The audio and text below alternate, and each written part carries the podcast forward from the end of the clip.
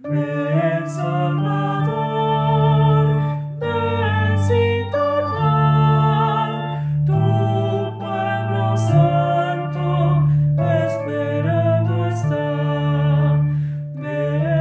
Santo Evangelio según San Lucas. Por aquellos días le llegó a Isabel la hora de dar a luz y tuvo un hijo.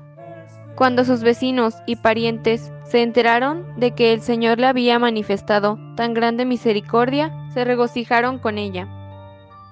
A los ocho días fueron a circuncidar al niño y le querían poner Zacarías, como su padre, pero la madre se opuso diciéndoles, no, su nombre será Juan.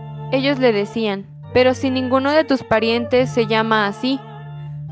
Entonces le preguntaron por señas al padre cómo quería que se llamara el niño. Él pidió una tablilla y escribió, Juan es su nombre. Todos se quedaron extrañados.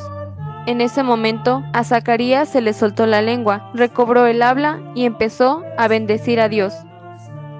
Un sentimiento de temor se apoderó de los vecinos y en toda la región montañosa de Judea se comentaba este suceso. Cuantos se enteraban de ello se preguntaban impresionados, ¿qué va a hacer de este niño? Esto le decían, porque realmente la mano de Dios estaba con él. Palabra del Señor.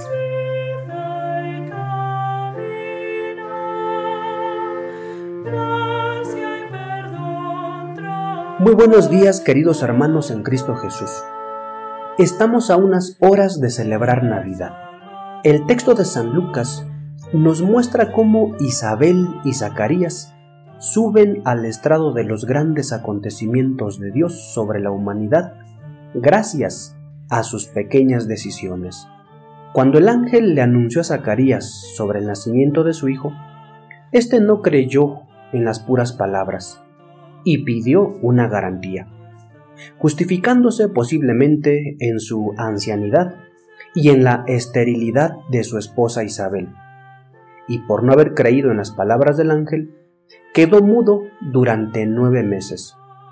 Seguramente fueron meses de angustia, de sufrimiento, de dolor, por no poder contarle a Isabel lo que le había ocurrido en el templo.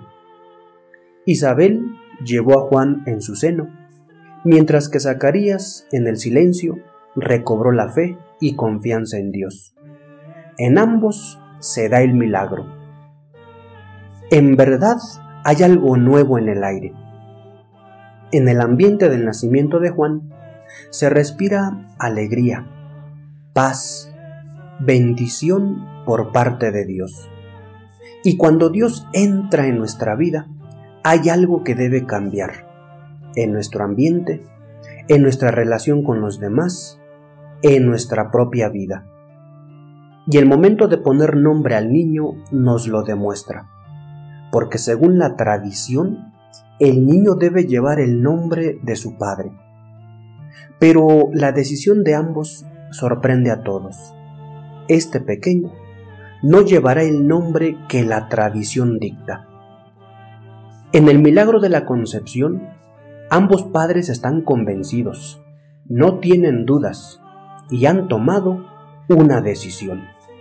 Juan es su nombre. Queridos hermanos, a veces es difícil romper con tradiciones que nos hacen esclavos, prisioneros de antiguas decisiones cuyo origen y significado no conocemos. Hay tradiciones hermosas que verdaderamente unen a los pueblos, a las familias, pero hay otras que muchas veces son una forma infernal que bloquean cualquier tipo de desarrollo y felicidad.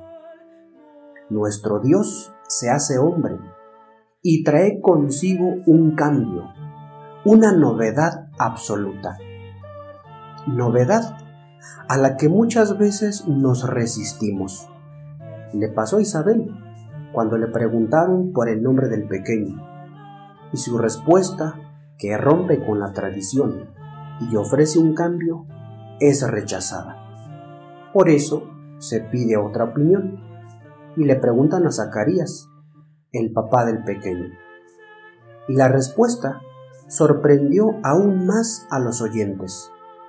Y como narra San Lucas, un sentimiento de temor se apoderó de los vecinos. Hermanos, no debemos dudar de Dios, como lo hizo Zacarías, que quedó nueve meses mudo. Quizá nosotros, en este tiempo, hemos quedado mudos por nueve meses a causa de esta pandemia. Pero a horas de celebrar la Navidad, respiremos ese aire de alegría y paz. Recobremos nuestra confianza en Dios. No tengamos miedo. El cambio que Dios nos propone con el nacimiento de su Hijo Jesús es un cambio que trae alegría. Que esta Navidad sea nuestra oportunidad para poder alegrarnos en familia por la llegada del Emanuel, el Dios con nosotros. Que así sea.